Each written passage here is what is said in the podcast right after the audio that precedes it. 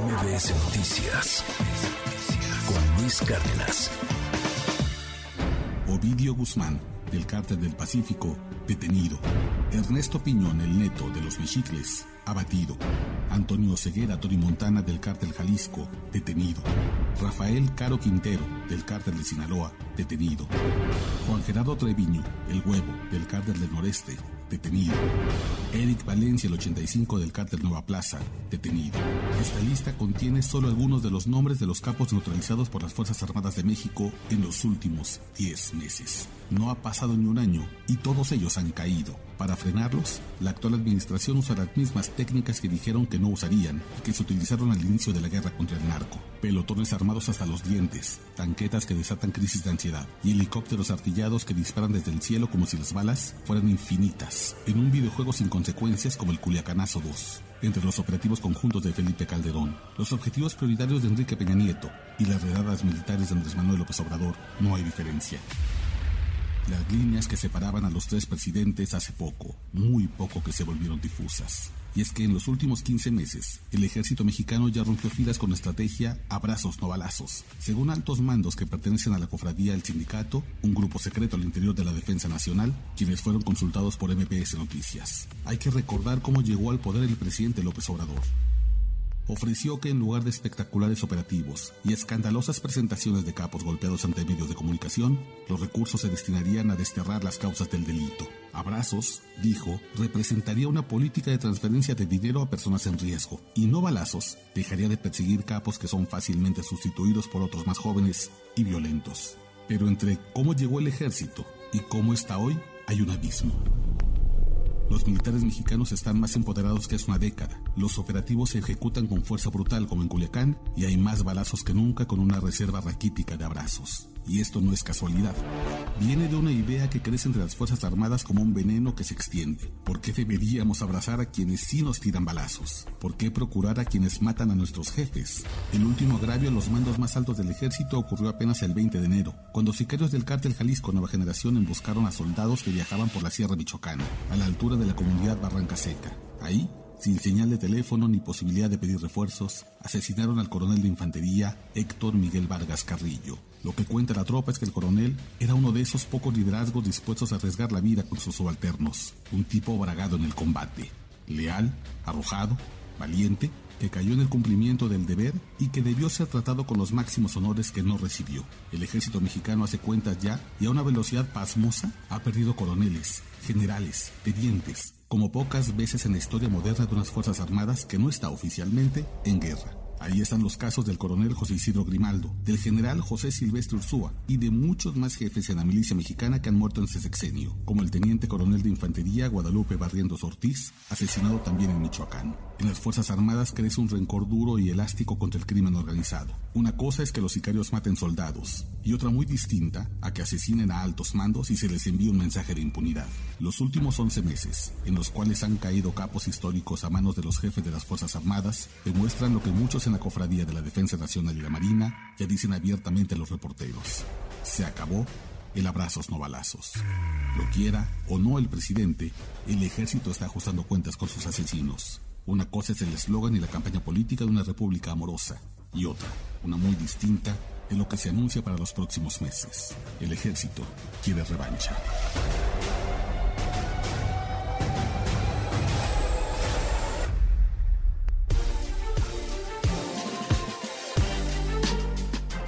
Son las nueve y media de la mañana hoy miércoles de Nación Criminal. Querido Oscar Valderas, qué gusto verte, amigo. ¿Cómo estás? Buenos días. Qué gusto saludarte bien, Luis. Pues con un ojo en todos lados y ojo en otro, el juicio García Luna, el tema de la violencia en México, que bueno, sabes que no da tregua.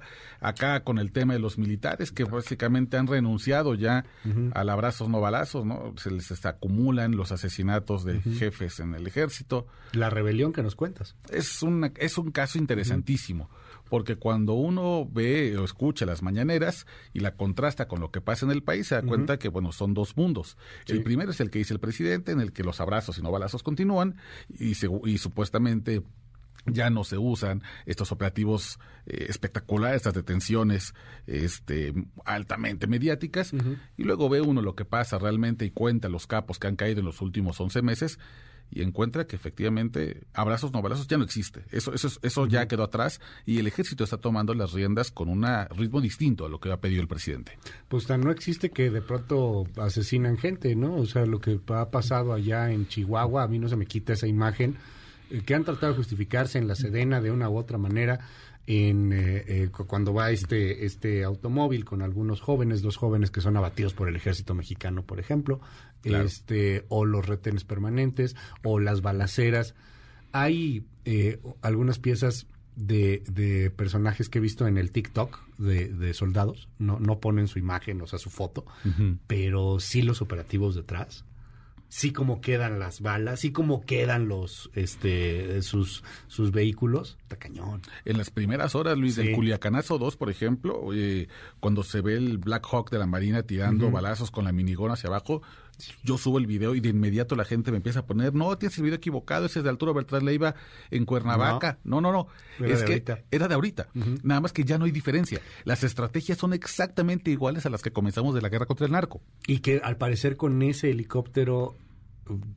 habrá que esperar a las investigaciones, ¿no? Pero tengo entendido que balazos de ese helicóptero fueron los que mataron al policía estatal de Sinaloa.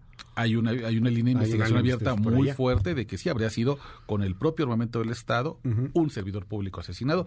Y además se habla incluso de personas desaparecidas en la zona de Jesús María que todavía no han sido encontradas y que desaparecieron a partir del operativo de, del Culiacanazo parte 2. Entonces, ya está, no, no, no, no hay, no hay que buscarle mucho. Ahí están los datos, ahí están las imágenes.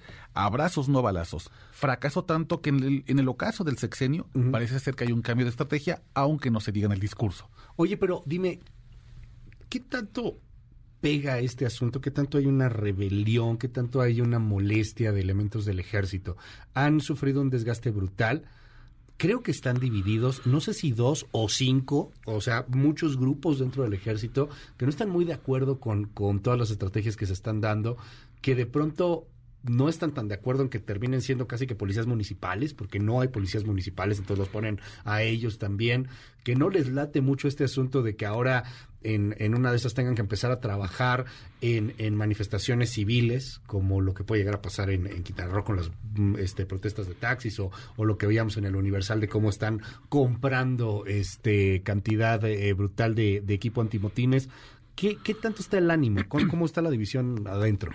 Mira, yo creo que hay, hay un grupo que evidentemente es leal y va a ser leal al presidente, no tanto porque sea el presidente, sino porque quien sea es el comandante supremo de las Fuerzas Armadas. Pero sí hay una rebelión entre la tropa de gente que, como tú bien dices, piensa que está devaluado el, servicio, digamos, castrense, sí, no. que los ponen a hacer tareas civiles que no les deberían corresponder. Pero también hay otro, y eso es muy interesante, que piensa que el presidente no ha estado a la altura del ejército, que le ha pedido demasiado y le ha dado poco no, en términos eh, financieros, sino, por ejemplo, cuando asesinan a coroneles o generales. El presidente no va a los funerales. Cuando mataron a los 10, hombre, de Sinaloa. Acuérdate. Culiacanazo. No, el presidente no se presenta. Es más, los menciona en la mañanera y días después y X, ¿eh? una, cosa, una mención muy pequeña. Y, y cada vez parece haber más molestia porque no sienten el respaldo del presidente, no sienten que además se les ha dado, digamos, la suficiente capacidad de maniobra para poder operar contra la gente que está asesinando a los coroneles, a los generales, a los tenientes. Y esta rebelión comienza cada vez más a tomar forma, sobre todo en el ocaso del sexenio. La gente empieza a decir, la tropa, los, eh, los jefes, esto se va a acabar y necesitamos poner disciplina e imponer un mensaje de no impunidad a la gente que nos tira los balazos, las granadas, que nos asesina. El caso del general que fue torturado y secuestrado y asesinado. Bueno, todos estos casos terribles, ya en el ejército comienza a hacerse un murmullo de no podemos permitirlo y qué vamos a hacer cuando venga el siguiente sexenio. Y, lo que hemos visto también cuando de, pronto en algunos pueblos los, los amarran, les quitan las armas. Claro, y entonces les escupen. Y muchos muchos tienen que soportar la humillación sí. porque abrazos, no balazos. Y, eso, o sea, imagínate un ejército así que de pronto tenga que estar en otro asunto, en, en una manifestación, por ejemplo, y que ande enojado y que no soporte la disciplina. Yo lo dudo, ¿no? Es un ejército muy disciplinado, pero que qué peligroso. Sí, porque estás acumulando un cuerpo de muchas frustraciones, ¿no? Y que la frustración salga donde no. Claro, porque no puedes rebelarte contra el sujeto armado, contra el comando de narcotraficantes, contra el tipo que tiene la K-47, pero sí es más fácil desahogarte en el enojo, en la frustración, con el civil que lleva una pancarta. Pues sí. ¿no? El que nomás trae, pues ahí su silbato, trae su, su consigna. Y se están acumulando muchas tensiones en el ejército y yo creo que bien haría el presidente de mandar un mensaje ya de decir, en la teoría ya no estamos en el abrazos no balazos, ya estamos de vuelta en los operativos como los que veíamos en los operativos conjuntos de Michoacán, de Baja California, de los años 2007, 2008, 2009. ¿Cuál es, cuál es la estrategia que va a funcionar? Porque yo veo un presidente cada vez más desesperado ante la incapacidad de bajar los homicidios, ¿no? que era una de las grandes promesas con las que llegó al poder. Quiero que escuchemos juntos, Oscar, si nos das oportunidad, esta pieza que nos manda Felipe Larios, es nuestro corresponsal en Sonora, sobre el derecho de piso. Ayer se movieron videos, eh, dos en particular, uno en donde sicarios le golpean, golpean fuerte a, un señor taquero, y, otro en donde golpean a dos eh, mecánicos. Se, se, ve la golpiza a uno nada más, pero bueno, pues le tocaba a los dos. Al parecer, pues no habían, no habían pagado su derecho de piso. La pieza es de Felipe Larios, desde Sonora. Muy buenos días, Luis. La Fiscalía de Justicia Sonora abrió una carpeta de investigación sobre el hecho ocurrido en Caborca, donde hombres armados golpean a un vendedor de tacos que presuntamente se negó a darle servicio. La persona agredida a palos y culatazos con una arma automática fue identificada como Matías de oficio taquero. Al parecer, la agresión se derivó de un altercado verbal con un cliente al que decidió no venderle alimento. Se investigará para esclarecer y castigar a los probables responsables responsables de azotar con tablas y dañar la dignidad humana, expuso la fiscalía. El hecho trascendió luego de que en redes sociales fue difundido un video donde se muestra la salvaje agresión. En el video se observa a un sujeto que golpea con un palo al identificado como Matías, mientras que otro hombre asesta con su arma al taquero agredido. Por otra parte, en Nogales, un video divulgado en redes sociales alertó a personal de la Agencia Ministerial de Investigación Criminal, quienes investigan los hechos. En el video aparece un sujeto que golpea a un hombre con una tabla, mientras otro posible agresor permanece hincado. La Fiscalía de Sonora reveló que el hombre que recibe el castigo es un residente de Nogales de oficio mecánico. Las investigaciones conducen a la pandilla encabezada por Vicente N., arrestado el pasado 1 de enero en Los Mochis, Sinaloa. De acuerdo a la Fiscalía, la banda de El Chiente, quien ha sido vinculado a proceso por varios delitos, extorsionaba a los taxistas piratas que operan en la frontera. Los delincuentes exigían cuotas o pago de piso y quienes se negaban eran golpeados con tablas. Desde Hermosillo, Sonora, informó Felipe Larios. Bueno, en el caso del taquero, gracias a Felipe Larios por la pieza. En el caso del taquero, la versión oficial es que no le quiso vender tacos a un cliente y que por eso lo agarraron a palos. Esa es la versión oficial. Evidentemente es una versión oficial que no quiere reconocer que hay cobro de derecho de piso, que hay extorsión. Eh, ahí está el ejército por todos lados, están los abrazos no balazos, está la mañanera con horas y horas y horas y horas de discurso, y está este, es el México real.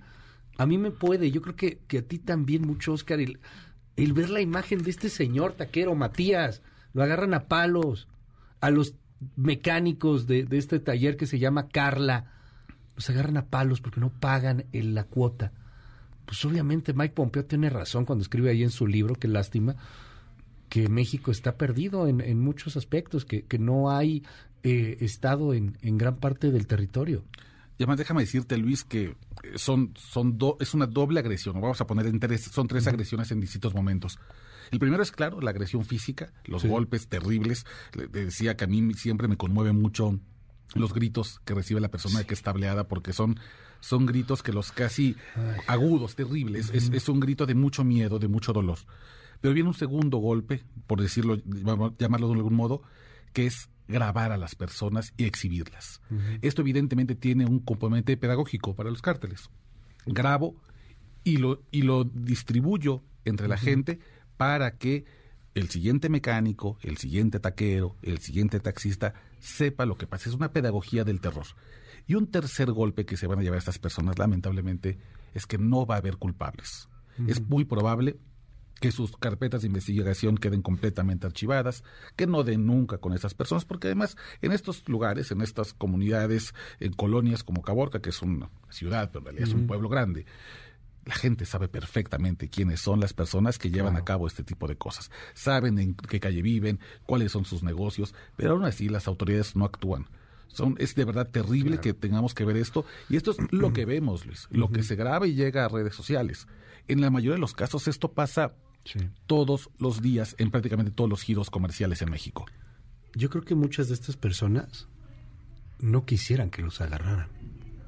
No, no, no. O sea, a ver, imagínate, ya me agarraron a palos porque no, di el derecho de piso. Que resulta ser que los metan a la cárcel me van a matar. No, te tienes, tienes que salirte ya de tu casa, tienes que sacar a tu hijo de la escuela, tienes que sacar a tu esposa del, no sé, de las actividades que tenga. Todo se interrumpe, tu vida queda completamente en pausa. Los desplazados. Sí, y, a ver a dónde, ¿no? Porque además muchas de estas personas no tienen cómo salir. La mayoría de la gente, ahorita, seguramente estas personas, debe, justo como tú bien dices, deben tener terror a que las autoridades hagan lo que nunca hacen, que es su, trabajo y detenerlos, porque entonces sí se les viene eh, la ruptura de la vida. Ahora, son taqueros, son mecánicos. No, no estamos hablando del derecho de piso a...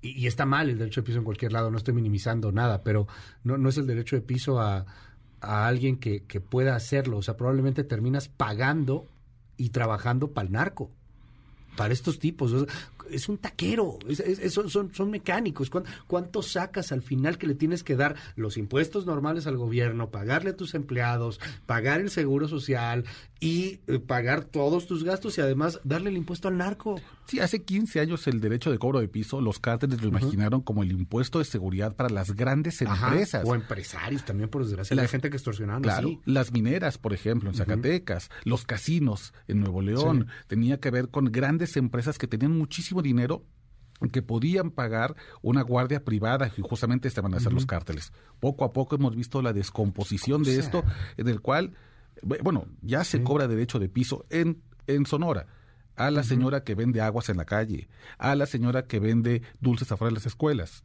al señor que tiene su pequeña este, empresita donde compra madera y entonces hace unos muebles y los vende en los camellones. Esa gente ya paga derecho de piso y como tú bien dices, trabajan ya no para ellos, trabajan para el cártel de manera indirecta. Querido Oscar, mil gracias por estar aquí. Qué lástima que sean estos temas. Pero bueno, pues siempre gusto verte también. Un abrazo, querido gusto verte. cuéntanos un chiste, ¿no? un polo polo.